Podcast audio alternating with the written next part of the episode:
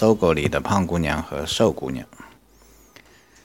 我在搜狗崇光百货排队付款的人群中，一眼就看到了他俩，一位胖姑娘和一位瘦姑娘。胖姑娘表情天真，眼神无邪，身子随着音乐微微摇晃。我敢打赌，此时她脑子里其实什么也没想。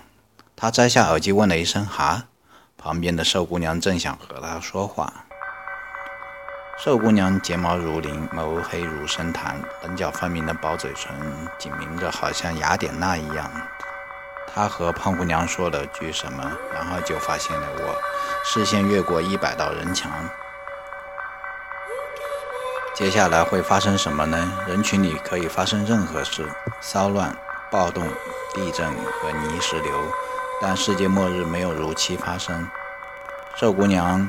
也没有走过来向我问好，我只看到排队抢购的人群中站着两位心不在焉的姑娘。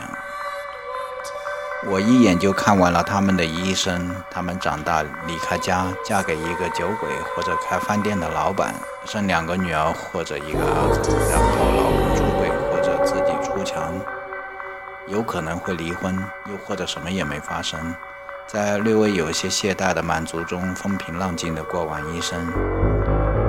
人生里可以发生任何事，也可以什么都不发生。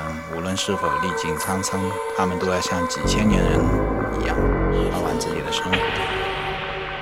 一百天后，这个地方仍然站满了人，也许包括另一对瘦姑娘和胖姑娘。一千年后，这个地方也许仍然站满了人，地球没有那么快消亡。这里发生的一切都无可理喻，和搜狗崇光百货里排队买单的同学一样茫然。我茫然地望着拥挤的人群，虚空像利剑一样排山倒海，觉得自己变成了外星人。我和埋伏在人群中的另一个外星人对望，心照不宣地打着腹语：“姑娘们，人生虽然漫长，但一天很快就会过去，抓紧买单，商店就快打烊。”明天崇光百货就不打折了。